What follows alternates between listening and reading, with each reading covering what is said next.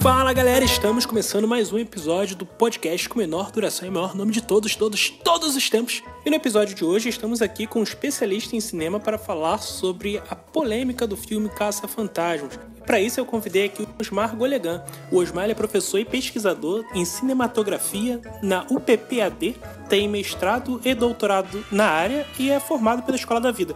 Tá tudo correto, Osmar? Esse currículo é super extenso, não dá para ler tudo, infelizmente? Uhum. Ok, o que você achou do, do filme?